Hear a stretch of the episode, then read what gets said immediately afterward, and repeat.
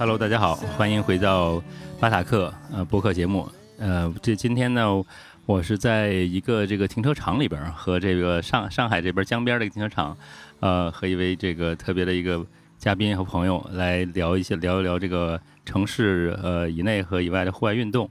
呃，来请周源给自己做个自我介绍。嘿，呃，帕拉贡尼亚的各位朋友们，大家好，我是周源。然后来自上海，呃，是位运动爱好者。从跑步出发到山川湖海，各类运动我都尝试，然后也呃愿意将其分享给身边的伙伴们。刚才咱们聊到就是运动这块儿，你你会怎么来来这个给自己定义？你是个什么运动的爱好者呢？嗯，其实起初啊，在二零零九年我开始跑步之前，我讨厌所有运动，我甚至电子游戏我也非常不感冒。然后在那个契机，因为那部电影，因为那个冲动，我开始了。跑步开始那个疯狂的举动，那次举动之后，他有一些不安定的因素，但是呢，我们身边的朋友们被其吸引。大家加入进来，加入进来之后，我们发现跑步也许能改变我们的生活，探索跑步可以改变我们对于这个城市的看法，所以跑步改变了我们的呃所有的生活习惯。然后因为跑步，到了一三年，我们也许想从城市跑出去，我们想要去跑山，我们想要去换个地面玩一玩，我们想要去跑到下一个不一样的目的地，所以我们选择了越野跑，从越野跑变成了呃。玩自行车，然后从自行车又变成了我们想要去到水面上面去横跨一个湖面到另外一个地方。那大家会发现我们需要住在那儿，所以我们开始露营在当时。然后呃，久而久之就变成了一种户外的周末生活方式。大家喜欢带着装备，带着你的越野跑鞋，带着你的马拉松跑鞋，带着我们的船艇，带着我们的自行车去到户外，然后。共享一个周末。你说的，因为某一部电影开始了这一切，是哪一部电影啊？呃，是非常好莱坞的爆米花电影，叫《Crank》，Jason Statham 演的电影。里面的剧情非常简单，就是说他醒来以后，发现自己的心，呃，自己的身体非常不适，他中毒了，他被他的仇家下了毒药，然后他必须要保持自己的心跳在多少频率以上，他才能继续活下去，会疯狂的消耗他的心脏，然后所以说他就不停的在街上找。能刺激到他的，他甚至用电电自己，他也喝很多功能呃性饮料，他喝很多酒精，促使自己不停的奔跑，不停的去做一些刺激的事儿，让自己活下去。所以当时年少轻狂吧，就学了他的方式，喝了一些类似的饮料，然后呃在家里觉得挺不舒服的，所以说我决定出去走一走，但走一走并没有任何帮助，所以啊，其实，在朋友家，然后我要我要回家，对，但当时打不到车，也没有现在这些设计呃那个打车软件，所以我想或者我试一下慢跑。然后旁边有座桥，就是我们这个停车场旁边那座大桥，哦，南部大桥。然后我就上去了，从呃有一点后怕到因为酒精的因素加快了我的步伐，然后开始变成慢跑，然后开始变成跑到桥当中，开始碰到警察，开始到碰到警察交涉，然后警察把我送回了家，所以。呃，一切非常非常刺激，但是又非常安全的结束了。嗯，但我有点后悔。但是第二天，我们的朋友开始对此有兴趣，嗯，他们想要加入。但我们没有再跑过桥，但是我们就带大家去跑一些，就我自己带大家去跑一些呃周围的一些上海的老的弄堂啊，嗯，或者一些呃城市当中的一些呃高楼建筑背后的一些小巷，嗯，所以就开始了。啊，所以这那个时候是这个 Dark Runner 的。是那个时候成立的吗？还是后来才成立的？呃，那个时候其实大家都没有现在这些社交媒体，甚至说 Facebook 和其他的一些社交海外软件都不用，呃，就可以很顺利的去使用。当时，呃，我我们有一个短信群，短短信群，你知道，你每天会有很多的呃广告短信会把它覆盖掉，所以说我们为了更加方便的找到它，我们做了一个短信群的名字。所以像晚上跑步，也许叫 Dark Runner，然后为什么现在又叫 Dark Runners？因为在一二年以后，我们开始跑马拉松，同时也更加多的人加入到我们，所以我们认为也许不是 Dark Runner，而是 Dark Runners。我们这个 S 代表了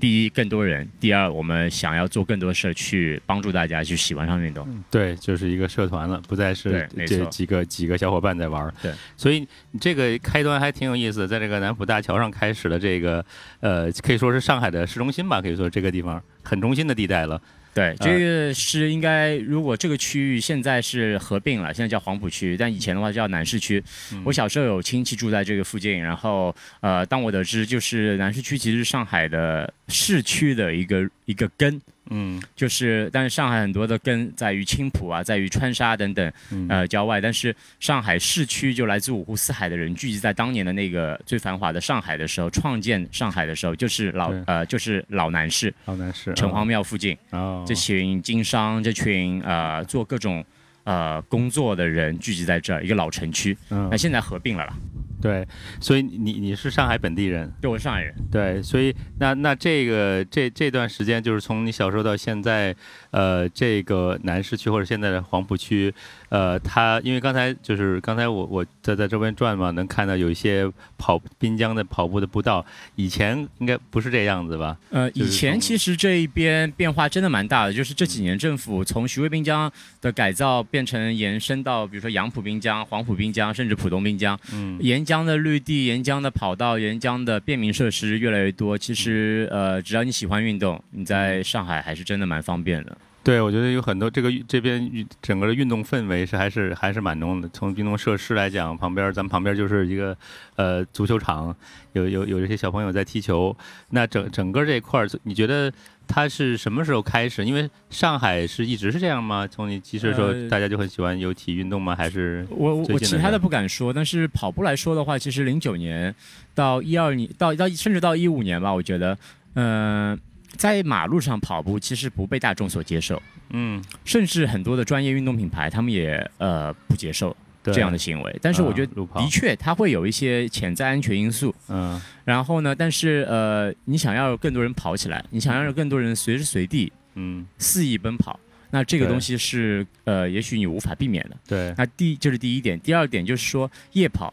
那嗯在我们那个年代，零九年到一二年左右，我们在晚上跑步，哪怕一个人，哪怕一群人，你会发现那些经过一些老的理论，或者是哪怕上海老法租界的那些呃阿姨妈妈、叔叔，晚上纳凉的时候，对我说：“嘿，呃，你你干嘛？你干嘛？你在你在你在你在做什么？你为什么晚上跑步？你为什么在我家门口跑步之类的？”对，那会有很多这样的问题，然后甚至还有人，哇，这个有有毛病啊什么，就大家会 开玩笑了。然后，啊但现在你去看，你在那边跑步，啊大家会说，哦，加油啊！啊你们跑去哪？你们今天跑多少公里？这个文化的改变对很大。当然，我觉得这个和城市的更新也有也有变，也也有也有很大的因素。对，所以你你觉得这个就是有没有一个点？你是发现就这个有有一个什么时间点是哪一年代这这种有有这么一个折折点拐点？应该是二零一四到二零一五年的样子。一四到一五年那段时间哦，你觉得原因是有有没有什么深层次原因呢？还是就嗯就是因为这个不能从就跑步来说的话，其实呃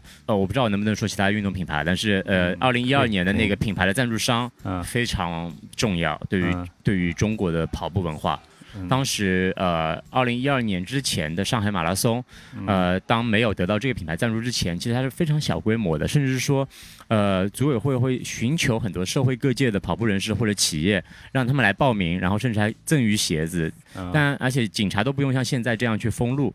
就是进行比赛，就是嗯。比赛的规模很小。人人不多，所以上海马拉松。啊，对。对，然后到了二零一二年，由呃这个运动品牌赞助以后，它改变了这个运动文化在中国，然后也呃和我们有很多的合作，去共同推广，更多人去了解马拉松。嗯。然后在他们的协助下面，的确你看到了比赛不再是几百人、嗯。几千人，而是上万人。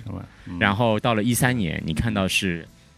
上万人以外，是一个名额都非常难、非常难获得的方式，嗯大家就想要跑马拉松了。所以我觉得，对于一些大的商业品牌的。呃，入驻合作以及推广这个文化其实是非常重要的。首先，嗯这个品牌是年轻人们大家喜欢；第二，嗯它可以有能力去说服大众嗯马拉松的乐趣在哪里。对，所以这个是其实整整个这个之前的中国运动很多都可能都是那种精英型的专业运动队儿的这种运动，但到到现在其实越来越运动越来越大众化了，就是很寻常的。这个就是你就是我觉得能在上海的街上能看见很多人跑步啊。刚才我过来的时候看见有人在骑车呀，对，都是很寻平就是寻常的而且事情了。是民间自发的。我们旁边有个叫苗江路，嗯，苗江路这个地方变成一个大家自发的骑行和跑步，对自己独自训练的一个训场。啊，它就它没有任何的跑道，其实沿江有很多跑道，对吗？对，但是呢，可能大家会在意说那边太多人散步，或者是呃那个绕圈它不方便按按那个呃呃距离去算，所以苗江路变成一个大众范围内默认的一个训场。哦，所以不同的时间段，从早上五点到晚上可能十二点，都有人在这边训练。对对对，挺有意思。所以所以整个从这个城市的呃这个运动的这个这个氛围的变化，呃造成了一些关于城市的这个结构啊，一些机理，包括一些设施的变化。然后这这东西感觉是互相互相相辅相成的。然后我想回到刚才你说的这个，另外一个是就是就从你们自己的这个运动来讲，是从这个。南浦大桥这个市中心这块儿开始开始做路跑，然后开始呃慢慢的做到外外面去做野跑，然后开始从从从这个地从路上到了水里边，就是这个运动过程呢，就是是一个从外向从里到外的一个过程，嗯，对吧？这个还蛮有意思，因为我觉得像很多其他的城市可能并不是这样的，比如说我我我住的这个北京，北京好像就是。我感觉很多人就是并不是没有这样一个过程，就是我们在城呃周一到周五在城里上班，然后呢到了周末就嘣儿一下会跑到比如说密云这种地方去山里面，去山里边或者会去去露营啊，或去攀岩啊，或去做一些什么其他的一些户外的运动，呃，或者跑到什么呃，就是就就十度去去去玩水，就是他会一下跑跳了很远。就是上海好像是一个。是，就是感觉是大家是逐渐的往外从从这个城市中心往外探索的一个过程。你你有这种感觉吗？呃，有，我觉得地域先不说啊，就是每个城市的周遭情况不一样。嗯那呃，我是从跑步开始，然后涉及到其他运动，因为我觉得我在这之前我不喜欢运动，甚至说我觉得它非常对我来说和我没有关系。嗯然后因为跑步喜欢上了这个运动以后，我觉得它开启了我人生当中的很多的可能性，所以我开始尝试去挑战自己，开始尝试去一些新鲜的地方去打破这个隔阂，原来自己的隔阂。所以说，呃，没有限定于说一定是在上海周遭，还是说在呃其他城市的周遭。我觉得只要你有时间，你想要走出去，有没有车都无所谓，背上一个背包，带上你的装备都可以去到。现在国内的交通非常方便，甚至现在我们去到海外也很方便。大家只要根据自己的情况，多和朋友一起到外面走走，运动一下。其实也许这个的旅行的方式，短程的旅行方式，会给你带来很多不一样的启发。越野跑这块儿，你们是你从哪开始的？越野跑其实我从莫干山开始，然后对莫干山的呃情况比较特别，然后我非常喜欢它的一点就是我们在越野跑当中的伙伴就是呃竹子，就是我第一次跑越野跑其实蛮蛮特别的，因为那天天气特别糟糕，然后是我第一次尝试，才二十多公里吧，嗯。然后呃但我跑的挺辛苦的，但那个时候我嗯。跑过马拉松了，嗯，但我还是觉得哇越野跑蛮不一样，几乎完全不一样。嗯。它和我日常马拉松的训练好像啊，嗯、我觉完全是不是一个一个一个一个方向。然后你踩地面的感觉，你爬坡下坡的感觉，你遇到你遇到不同天气的变化，你需要应对的方式都不同。所以说越野跑一下子打开了我一个呃新的兴趣点。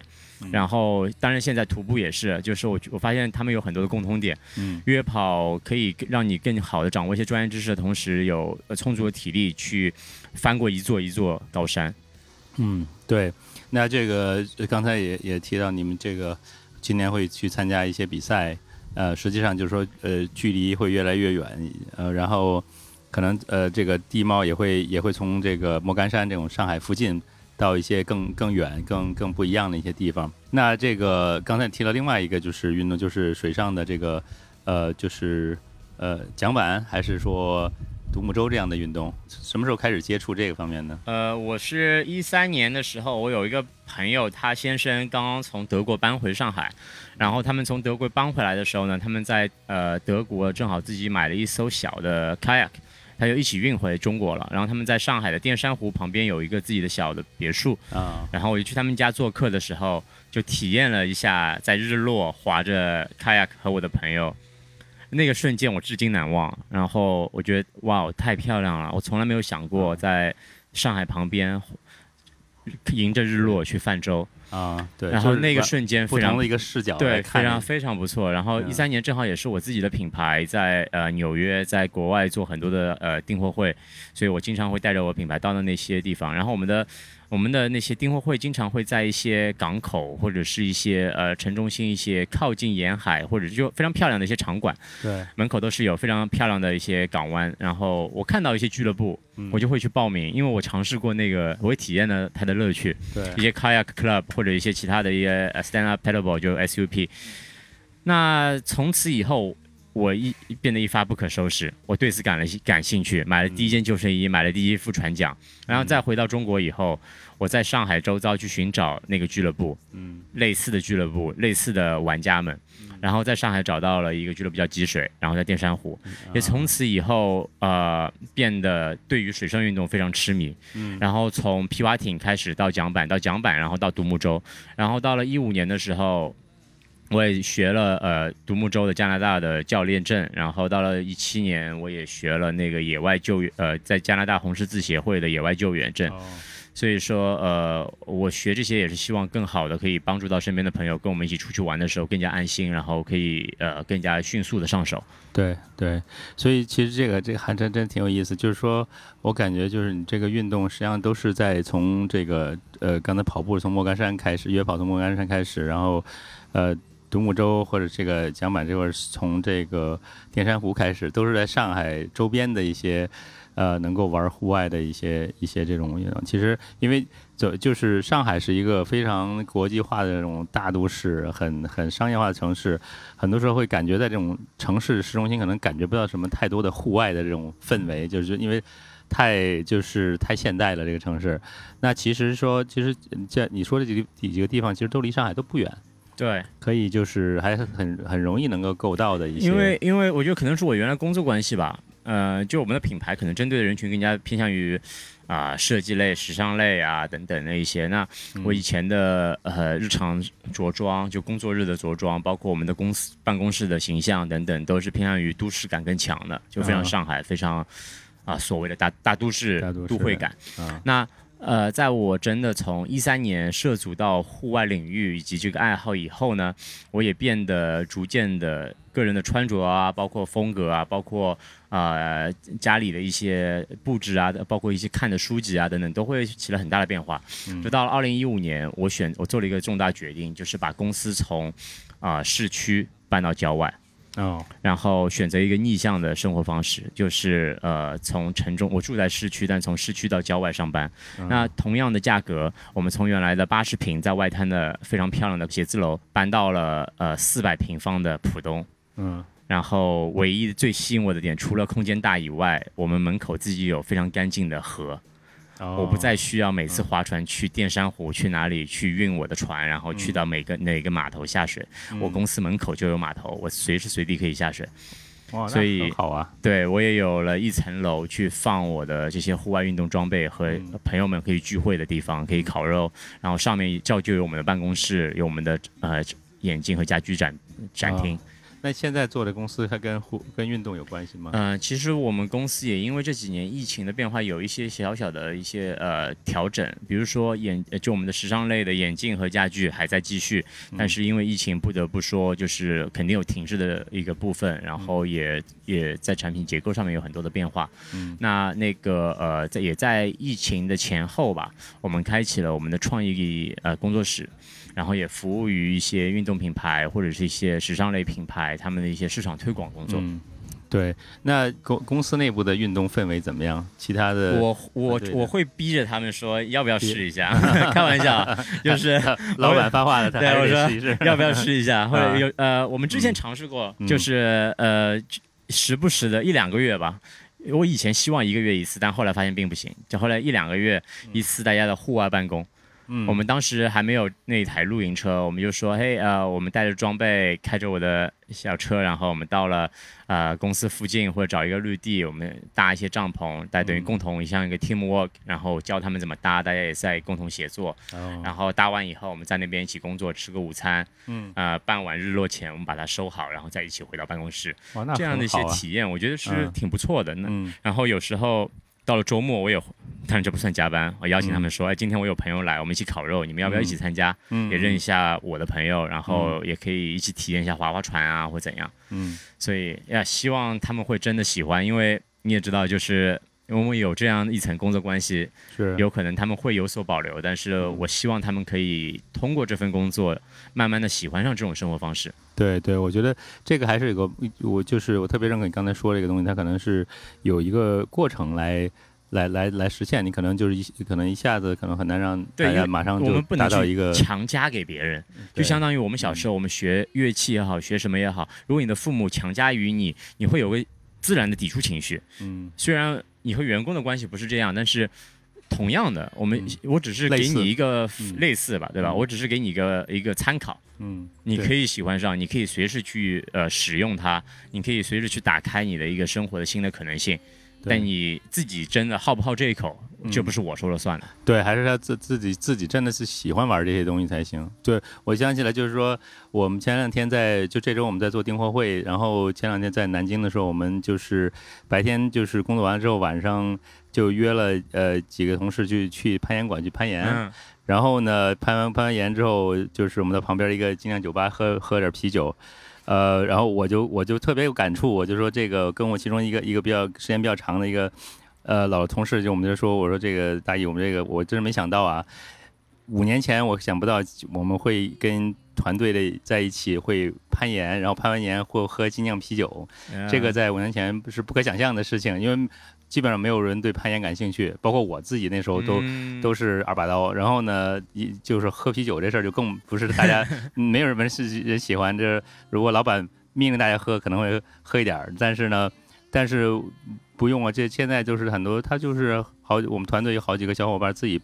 攀岩比我要嗯爬爬的也比我好，然后爬的爬的这个也比我要要要热衷，就是所以。呃，但这个是个过程，我觉得这个过程，我觉得我一直觉得还蛮有意思的，因为我不知道是不是因为我们这个团队一些新的人进来，还是说现在整个社会上来讲，喜欢这种户外运动的氛围，就就在这个年轻这一代会更多一些。呃，我觉得是这个文化的改变，其实也要感谢如今的社交媒体。嗯如今的社交媒体，无论一些专业类的公众号，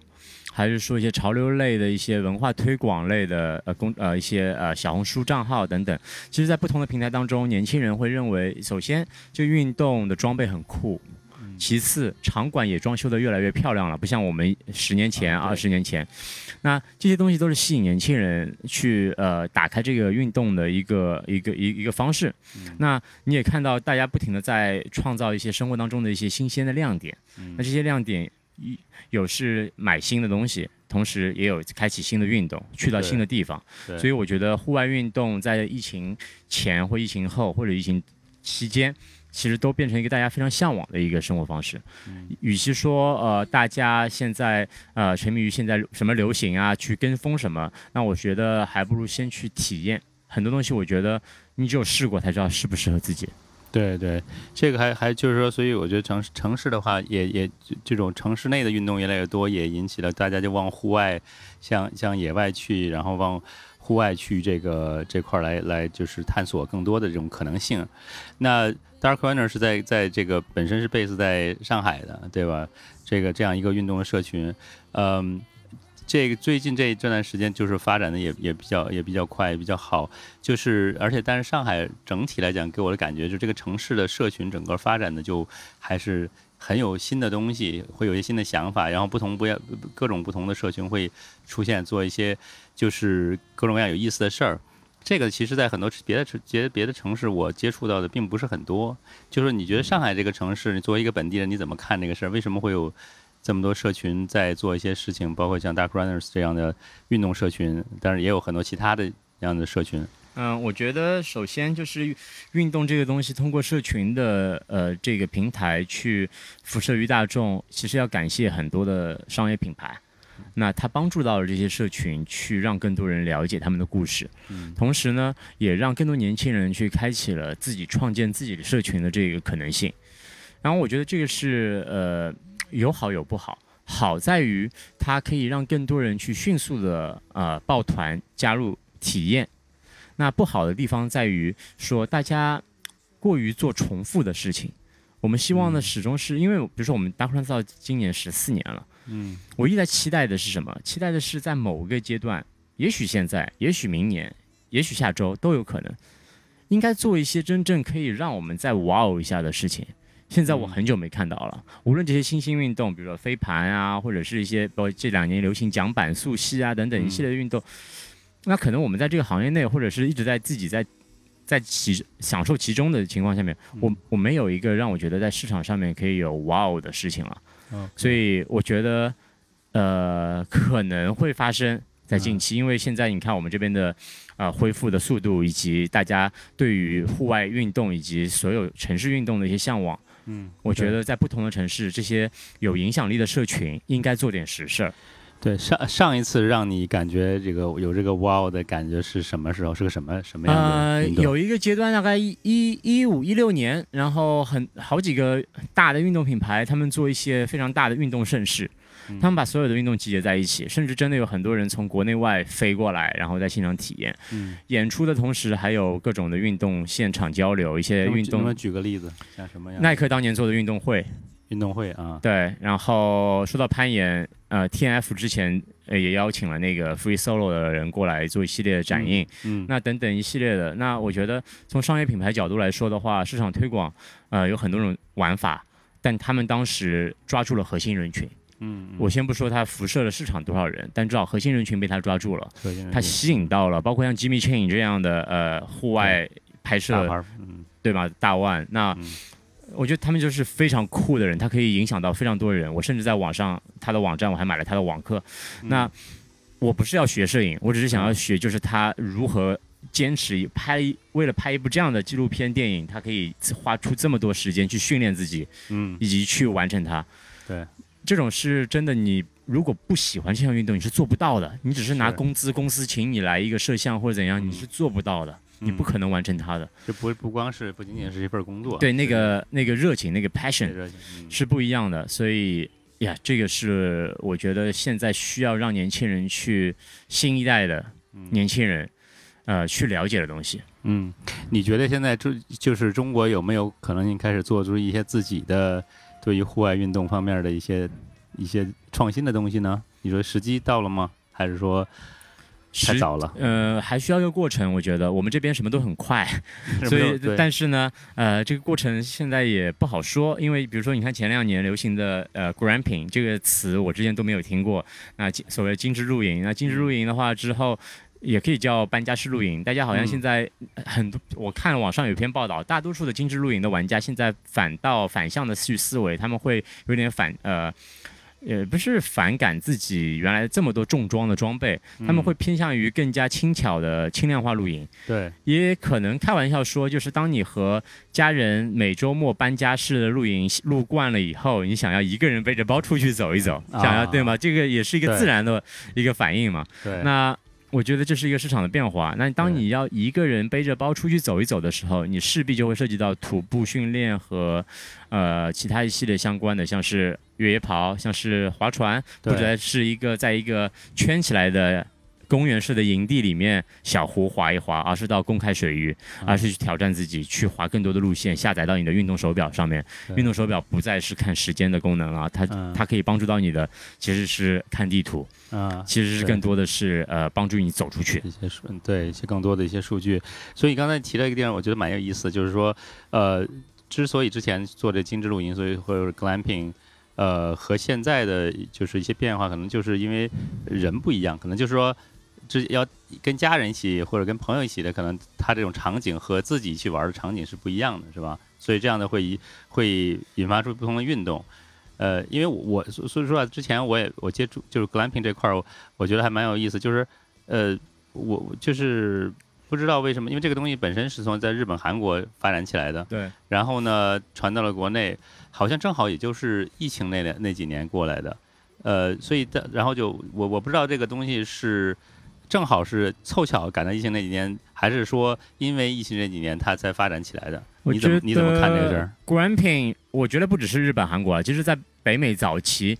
都是爷爷奶奶辈，但他们不叫有一些 Glamping，就叫嗯就是一个 weekend 的一个一个 camping，对，但是小孩儿或年轻人会非常抵触。就是因为爷爷奶奶甚至把家里的桌子椅子都搬去了，对，就是因为他们有很多的真的大的 van 大的一些车，他们会把它一个桌子倒扣在上面绑着，然后带去家附近的小森林，然后一起露营，这真的是搬家式露营。对，那年轻人是反感的。嗯，我在北美露营，我看到有高中生们，他们他们不买这些户外装备，他们就把家里的席梦思像宜家那种卷起来，然后绑在车顶，直接就去了。对，因为他们觉得这个是一个，他们觉得这更酷，更酷一些，就是一个反潮流、反装备，就反反现象，就那种反反观现象。年轻人总是想做跟父母辈不太一样的事情，叛逆，对。他们觉得到那边就应该去到一个营地，不是坐在那边喝着咖啡看湖，而是找一个悬崖跳水，嗯，而是找一些地方去去玩。所以我也有幸，我觉得我我我我接触过这一些以后。我们到了营地也好，到了户外去露营，我们的帐篷是带锁的，我都买了一些小的海关锁，我把每一扇门都是锁起来。原因就是因为我们把包往里面一丢，我们就走了，晚上回来吃饭或者是睡觉才回来。因为我觉得不应该一天待在营地里面，你都出去了，你带着兄弟们、带着朋友们、带着家人们、带着宠物。嗯，坐那儿，我坐是在在上海就好。我们找上海这么多咖啡馆，对，可能就是跟做咖啡馆差不多，只不过换了一个公 公园这种场景。但但是因为疫情，大家也知道，我们出国当时一下子不方便，去到外地旅行也不方便，甚至是说，呃，有些阶段我们去到想要，就是你要做任何事情，可能变得不那么便捷，或者需要呃安全第一的情况下面，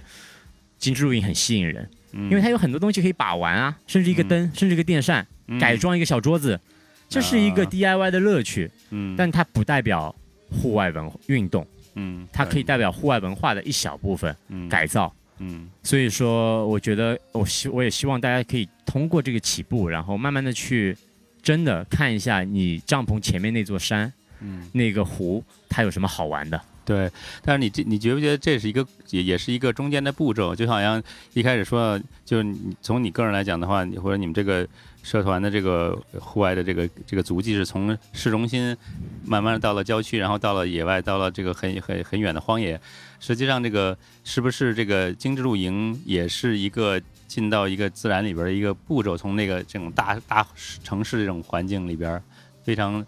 非常这种商业化、非常集中、非常这个就是城市化的环境里边，呃，是中间的一个步骤吗？你感觉有这么一个过程吗？还是说有些人会直接从市中心直接跳到荒野里边去？我希望希望这个过程会变得更快一些，希望这个过程可以影响到更多年轻人。我觉得首先一点，现在大家如果有孩子的话，带着宝宝出去，不再是坐婴儿车了，而是露营车。啊，露营推车了，对吗？这个产品这个品类在市场上面大受欢迎，因为它又能装东西，又能装小孩，而且甚至能装到十几岁的小朋友。所以说，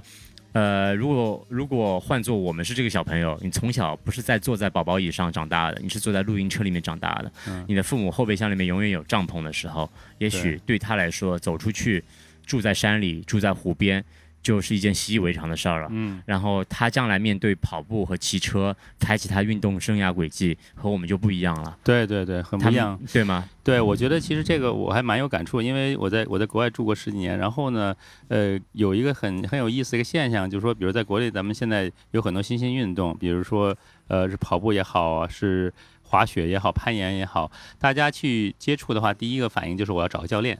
找教练，然后教我去做这个事情。在国外，其实很多地方是没有教练的。然后呢，原因呢？后来我仔细想了想，为什么？因为当时我在我在国外也是，我学滑滑雪也是在国外学的，但是就不太好找教练。然后包括雪场里边教练都不多。呃，然后其实我后来仔细想想，原因呢，就是因为很多国外的这种年轻人，他的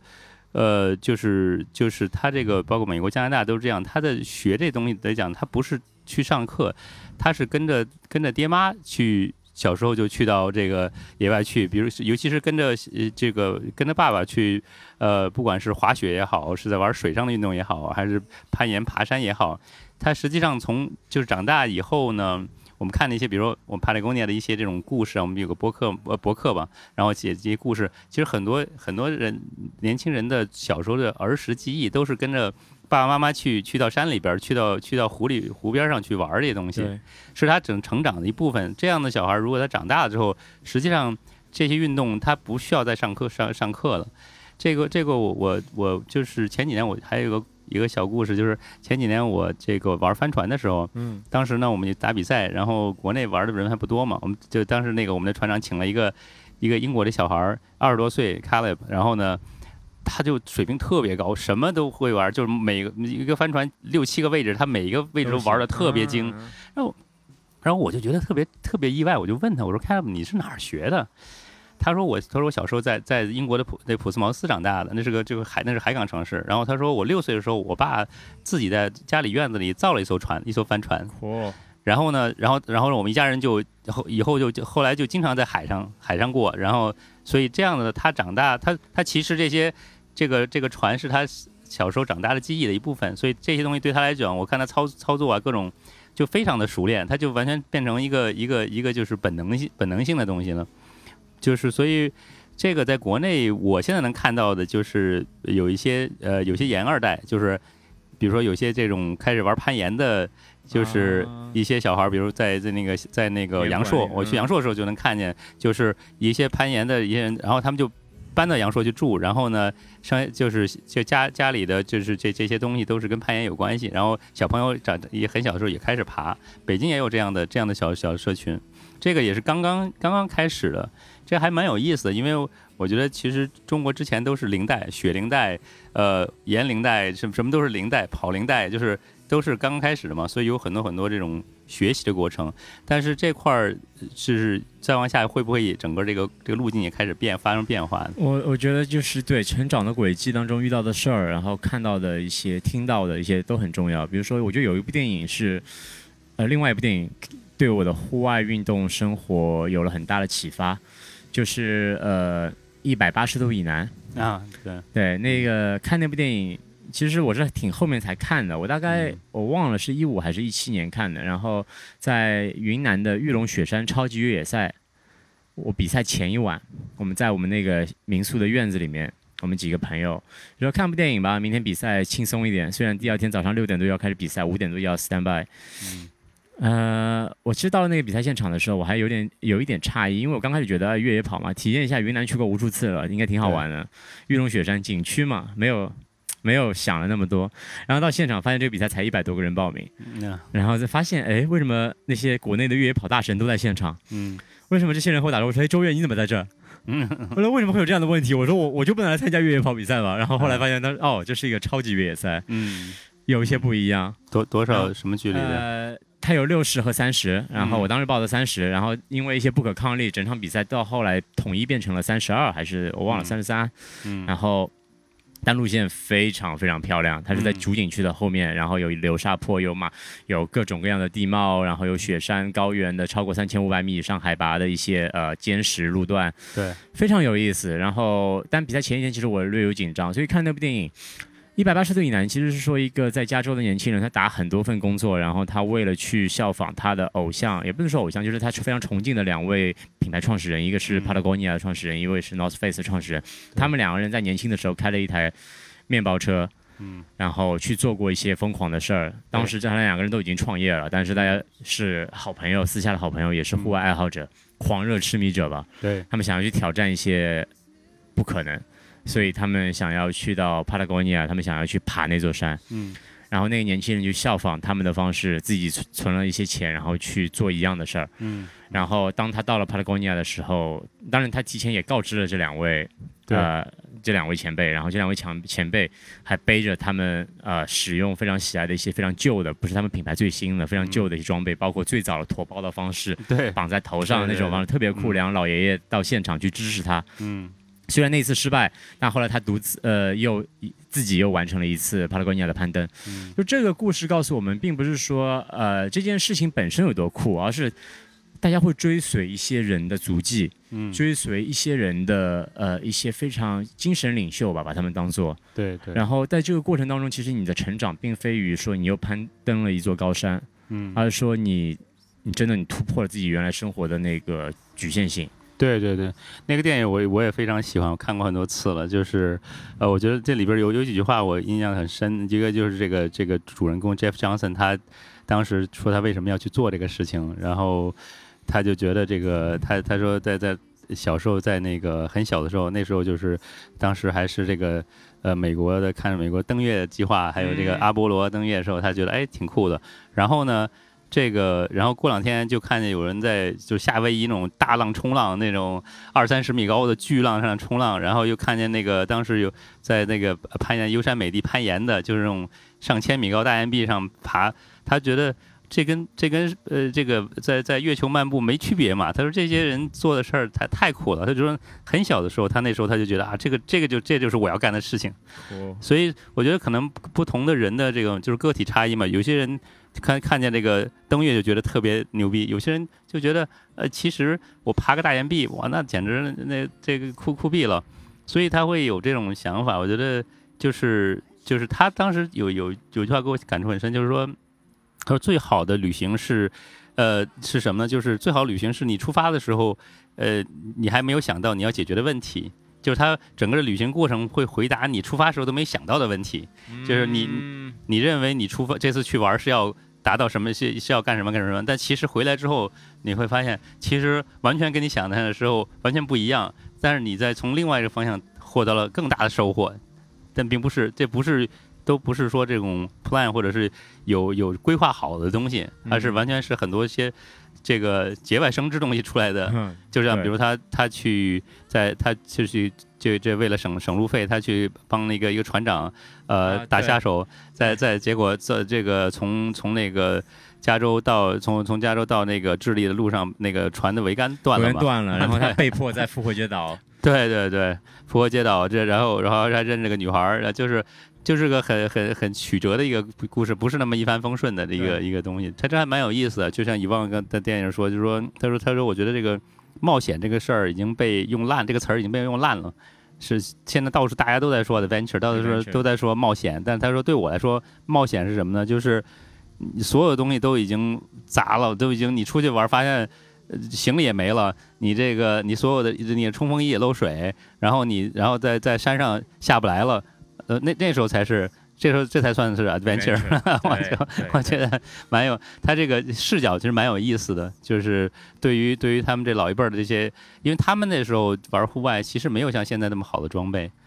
嗯，是很多东西产品方面，机科技方面其实比现在要要要要要要落后很多的，但是很多时候就是凭着人的一股精气神儿，我们在做你只有足够的热爱才能坚持下去了。那个时候，你想那个时候的车都没有现在的好，嗯。对吗？你要长途旅行的话，通过自驾的话，其实非常困难，会有很多很多的问题发生。对，但是修理可能会比现在简单，但是也非常麻烦。你的装备，说实话，比现在可能重个至少两倍，很多。当时他们那那时候年代，他们是穿毛衣爬山，对，就是为就是做户外，就是在在在那个 Patagonia North Face 出现之前，就是他们是穿着穿着毛衣爬山，后来才发现了用那种抓绒、摇粒绒才比，因为要轻很多嘛，因为毛衣。特别重嘛，而且遇水就完蛋了。遇遇水，对遇水就就就重的要命，就是全全把水吸进去了，就是而且而且不保暖，而就所以他实际上的那时候的装备要差很多的，所以他就是你说他为了这个带着杰夫爬山，他们把以前的老的装备拿出来了。还是很很很怀怀旧的一个事情。对，所以我觉得，如果现在的新一代的消费者，如果他喜欢户外，喜欢这些装备，他想要了解更多这个装备之所以能够成为年轻人们喜欢的产品和这个品牌，他应该去了解一些品牌背后的故事。对，那不一定能够打动他，不一定能够迫使他有出门的那个冲动，但至少说他知道他为什么穿上它了。对，而且这个这个就是户外运动也是一种文化，我感觉就是它实际上是有些传承的，就是还是需要了解以前以前的这些人是做了些什么事情，就是这样的，就它实际上这个这样这样的一个文化，就跟任何其他一种文化一样，它有一个承上启下的一个。而且从产品角度来说的话，就会发现如果。大家喜欢，比如 Patagonia 的抓绒，是因为某部日剧或者某个日本明星穿了，我觉得 OK 没问题。但慢慢的他会享受感觉到店里面的氛围和店里面的活动，然后慢慢的去了解到这个品牌其他的一些文化。同时，比如像我们，我们接触户外运动已经已经已经不短了时间，那我们喜欢这些故事，喜欢这些啊，也想要效仿他们的方式，将来有可能的话去体验一番。嗯。我非常喜欢一点，就是你们的旧屋改造、旧物改造和，呃，之前有拍过一系列的 campaign 和那个呃官网上那些图片，那些运动员、那些运动爱好者非常骄傲的穿着他们真的脏不拉几的旧的羽绒服，发油发亮，然后到处都是补丁，然后穿着那个抓绒，这边有洞，那边有个自己补的一个很粗糙的痕迹，嗯，我就是非常酷的，因为。对我如不是普，我说不是传统消费者来说的话，如果我对这个品牌有认知，然后我非常喜欢户外运动，我有过衣服破损的经验，我会发现其实穿新的装备 OK 挺酷的，最新的最酷的科技，但是有时候你穿你最常穿的、最旧的，上面有很多故事的，这个破洞来自于哪里？那个油渍污渍来自哪里？这个咖啡渍来自哪里？这种故事是独一无二的。嗯，然后，所以我非常喜欢，就当时你们传达的那股那股劲儿，对，那股劲儿是告诉消费者，不是说你一定要少买点或者是多买点无所谓，只是告诉你，你要懂得去了解你的那件衣服给你带来什么。对，所以我觉得这个挺酷的，这是为什么他们能够那么骄傲的去展示它。嗯，就是其实这个衣服是他把把把他经经历的一个浓缩，实际上，对，你可以在上面大家都看得到，但是这个故事只有你知道。对，哎，你可以以以它为傲。对，对，其实就是咱们可以稍微转个方向说一下关于这个对户外运动这种态度，就是说，呃，实际上就是说，呃，户外运动应该有的是一种什么样的态度？就是当然一个是对于这个就是自然环境方面的，另外一方面呢，就是说，嗯、就是说从城市的运动，就是和它相应的户外运动，就比如说咱们举个例子，就是城市你会就有路跑，户外运动的话会在户外的话会有这种越野跑，就是你自你感觉就是能够呃在比如说越野跑这块儿给你呃和城市路跑在你就是心态上会有什么不一样？嗯，首先城市的话，给你感觉肯定就是相对来说你还非常熟悉嘛，嗯。每个地方四通八达的，每个路名都有标识，每个地方都有信号，每个地方你都能借到充电宝，对。每个地方你都能打到车，对。你有一百个不用担心的理由。嗯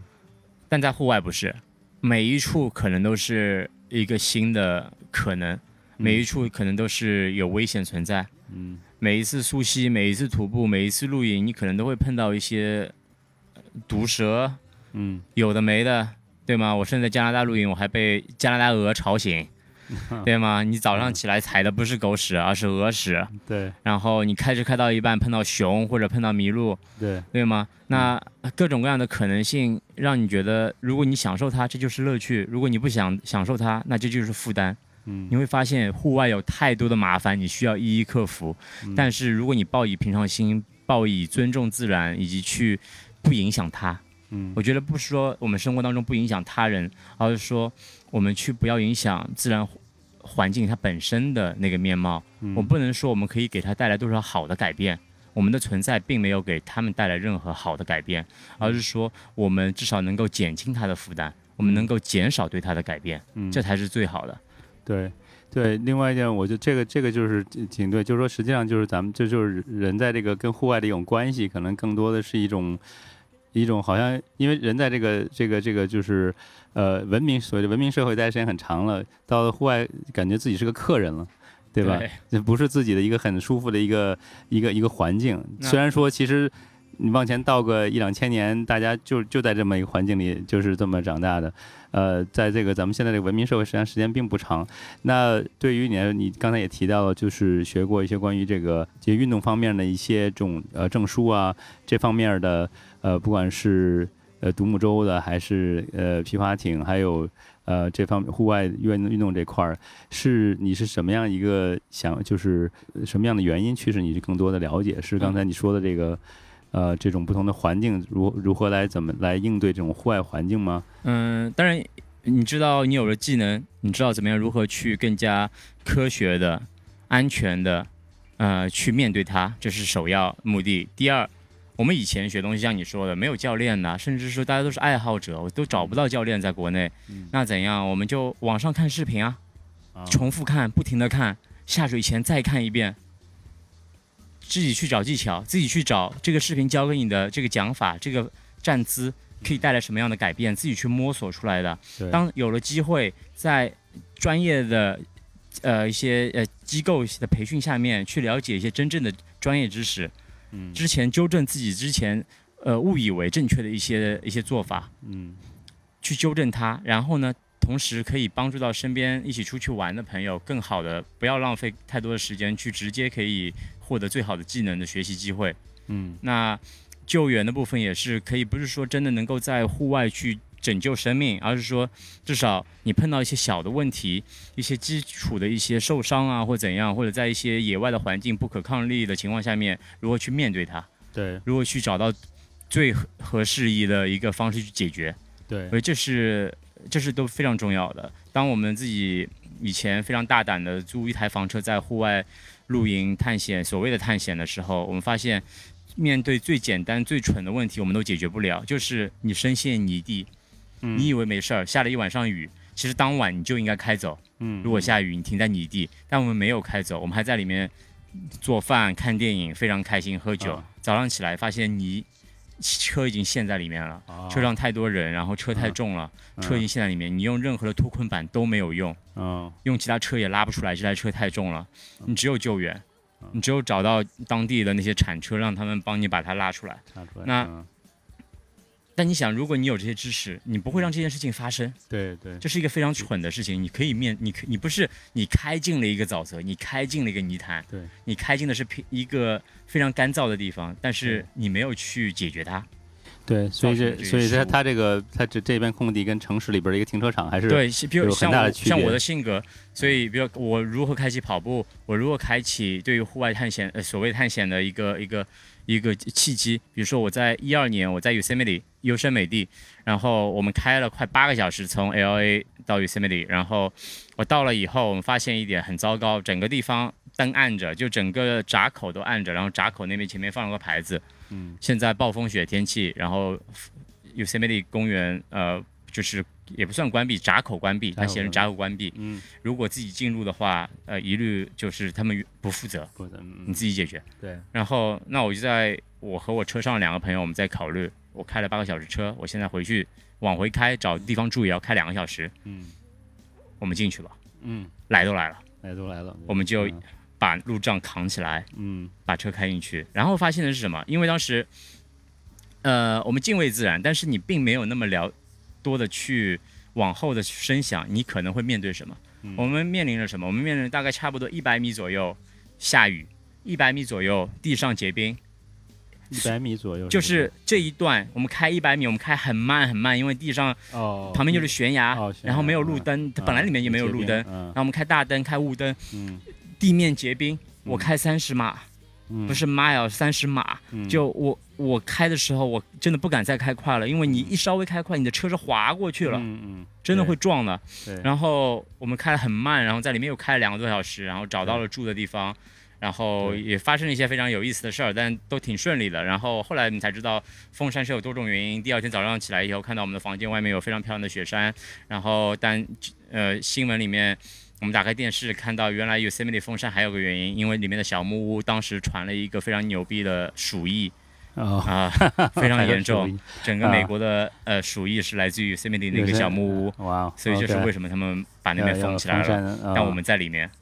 所以这个户外这个环境还真的是非常的不可以预测，很多因素。这跟其实这样子是整个这个这个就是说也会。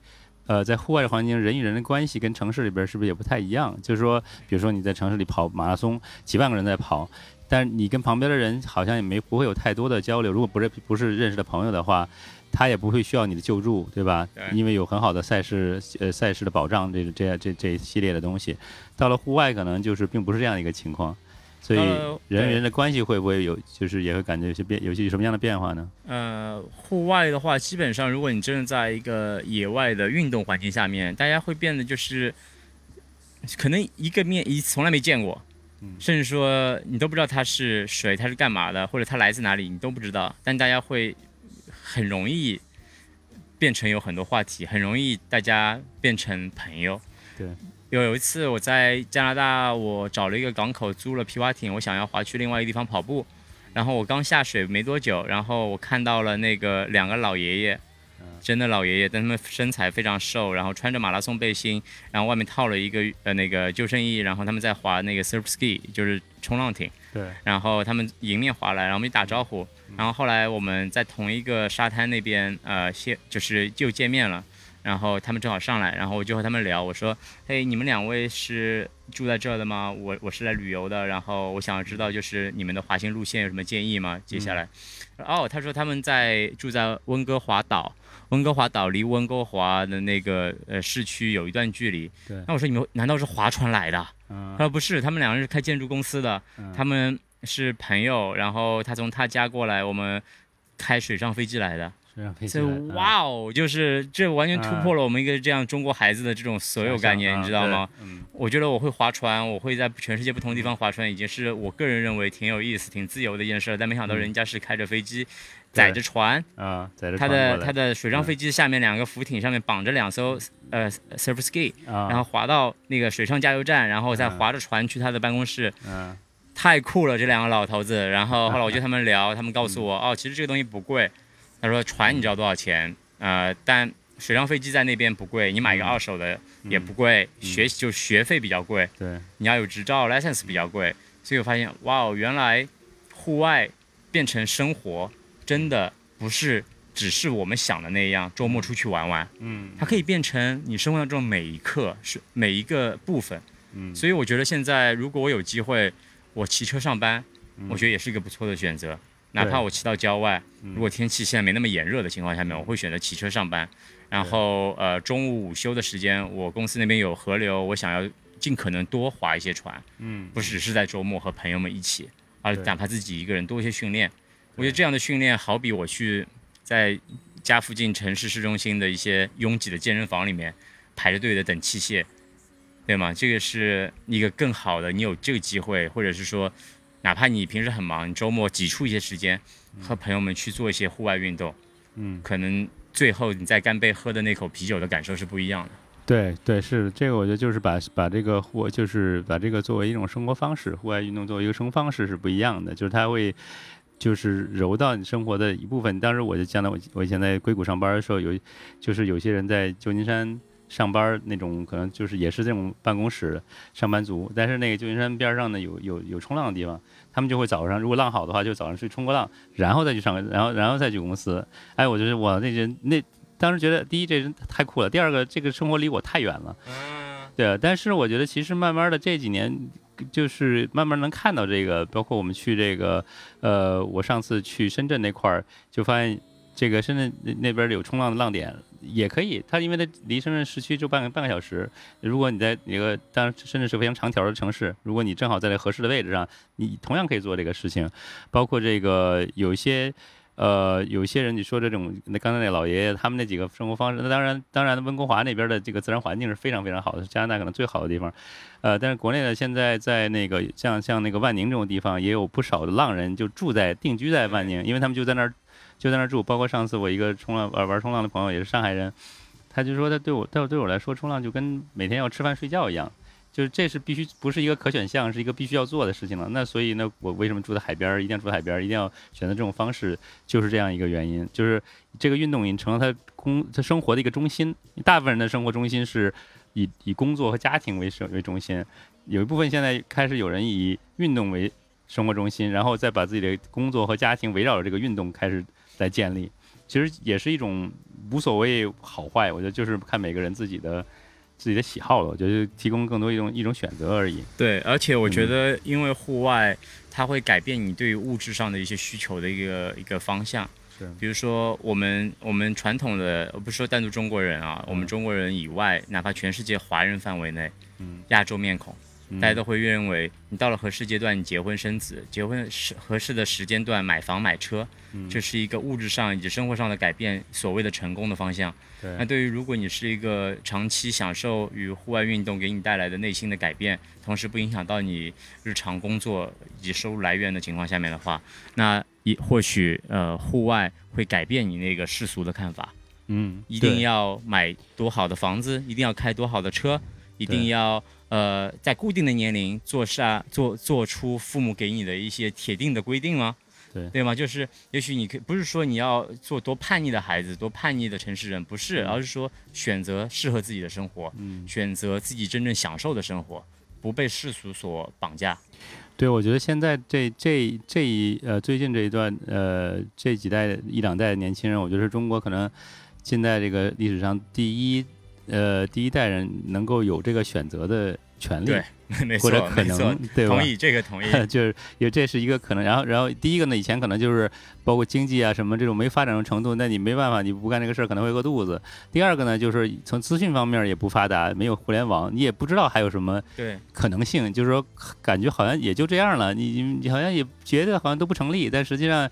现在很多资讯越来越发达，可以看到全世界在在发生什么事情，你会觉得啊，其实啊这样也行啊，啊这样也可以啊，就是会慢慢的开始想一些以前认为一些根深蒂固是牢不可破、不不不可以挑战的东西，啊、那现在也觉得其实也不一定啊，呃，也也有些弹性了，所以这个也是我觉得最近这几年就是呃，也是疫情这几年，我觉得开始有越来越多的，呃，也是这个疫情里边的一个不幸中的一个。这虽然这疫情大家这几年都过得很很很辛苦啊，算是一个契机吧，我觉得。算是一个契机，你觉得？对，就是就是现在开始有，已经开始思考，就是开始反思这个生活自己的生活方式是不是适合自己的？你觉得有没有这种？对，是一个契机，因为疫情这三年，无论是在国内还是在国外，其实很改变了很多人。他改变了一些人，让他想去想一下哪一些生活，哪一些物质，哪一些呃个人的变化是自己需要、真正需要的，你真正享受的。当一切东西停止的时候，你现有现在你周围这些你奋斗而得到的东西，你身边朋友共同创造这些，是否是你真正想要的，是你需要的东西？你封解封以后，你最想干的一件事情是什么？嗯，那这些东西大家都每个人情况不一样，每个人的呃最终得到答案也不一样，所以我觉得也给这些人自己去勇于改变现状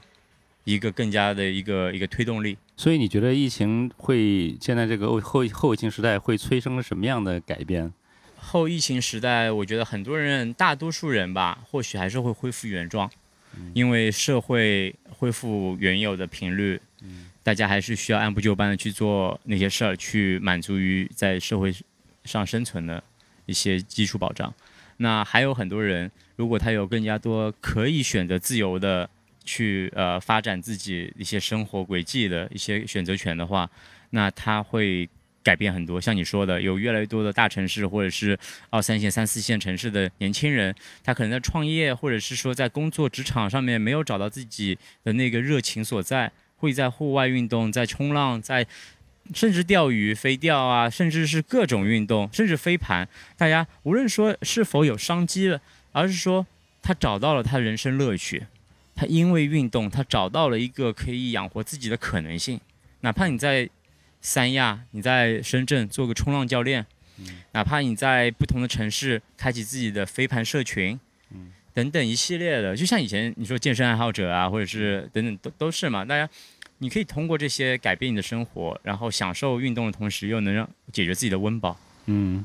对，对吗所？以所以这样的就是这这个是呃疫情咱们结结束这段时间能看到的一些一些情况。那呃那对于你们自身呢，你这你们的社群，比如 Dark Runners，你你怎么看？对，就是有什么样的对未来有什么期望，或者是一些嗯、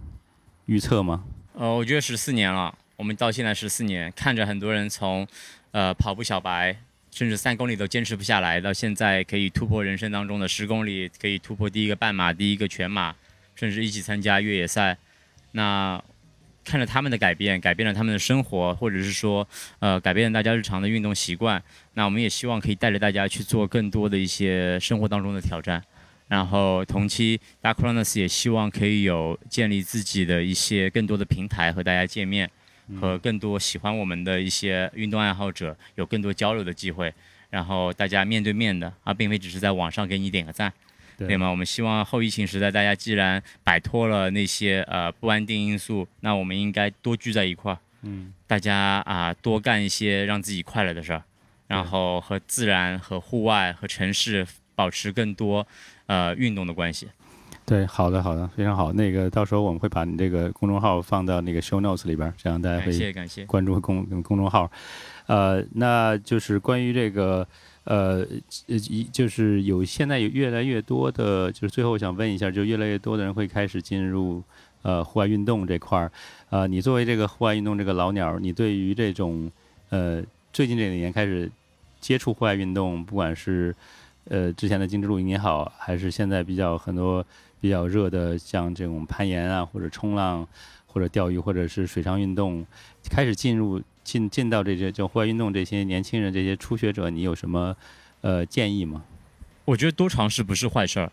跟着现在，哪怕你说你完全是个运动小白，或者是你以前钻研某项，比如骑车、跑步、嗯篮球、足球，无所谓。你只想要尝试一些新鲜运动，哪怕心里想，只是目的更单纯，我只是想要认识一些新鲜朋友，嗯我觉得都 OK，一切都 OK。但最重要的一点，你要享受这个运动本身给你带来的乐趣，嗯然后其他的附加的每一个种种可能性是每个人的情况不一样。我觉得我们需要尊重所有人。嗯你要尊重运，但尊重你个人和朋友以外，最重要你要尊重运动本身。嗯先尊重运动本身，你就要真正让自己喜欢它，再去做它。然后啊，并非说啊，我一定是我做这个只是打个卡，对吗？我们来打个卡，打个卡，但是也希望大家可以享受它嗯啊，并非就是来拍个照，That's it，就就这个这个就变得就太太累了，太辛苦了。还是能能够在这个这个过程中本身有一些乐趣。对，哪怕你刚开始可能你没有发现的乐趣，嗯寻找乐趣，如果还是找不到，换一个运动喽，嗯，对吗？大家都是这样的。这个总有一款适合你。对，你像我小时候，我不喜欢所有运动，包括电子游戏，对但天知道我在二十岁不到的时候，我因为一部电影，我我做了一件疯狂的事儿，然后我一发不可收拾，到现在我变成一个运动狂热爱好者吧。嗯，对对对，绝对是狂热爱好者。正好你刚才说的也碰到我，我也是正好到了我想问你最后的一个问题，就是可以说是零九年很偶然的一个原因开始接触到运动，看了这个电影。你你觉得这个这个运户外运动或者这个电影对于周元来说是个嗯是个必然的东西吗？还是说是一个，也就是说，如果你没有看 Jason Statham 那个电影的话，你今现在你会在做什么？你感觉或者就是嗯，就是或者是说这个 Dark Runners 如果没有你你不去看那个电影，Dark Runners 会会有吗？呃，或者你自己会是个什么样子？我觉得如果我不看这，我当时没有那个契机，没有喝下那杯酒吧，嗯，然后没有看那个疯狂的影片，没有效仿他的方式，没有被警察送回家，也许我不会做任何运动。到现在，我觉得有两个方向：一，我不会做任何运动，我照旧去各种 party，听各种音乐，痴迷于其中，然后和朋友们去分享，然后有可能还是做着现在的工作，嗯。关于时尚类，关于产品类，在全世界各地去销售以及推广自己的产品，嗯仅此而已。然后生活可能就变得更加的都市化。嗯另外一个可能也许因为健康，因为其他种种原因，变成一个健身爱好者，我觉得都有可能。那可能和运动本身这件事情，呃，不会有太多的关系发生。所以我觉得我的我的我的内心存在于一个敢于冒险和去尝试新鲜事物的一个一个基因在里面。所以说，无论是跑步的那一瞬间，无论是举起 Yosemite 那个路闸的那一瞬间，还是说在呃船下船，然后看着日落，划起那个正确或错误的讲法的那一瞬间，我觉得每一次都是一些大胆的尝试，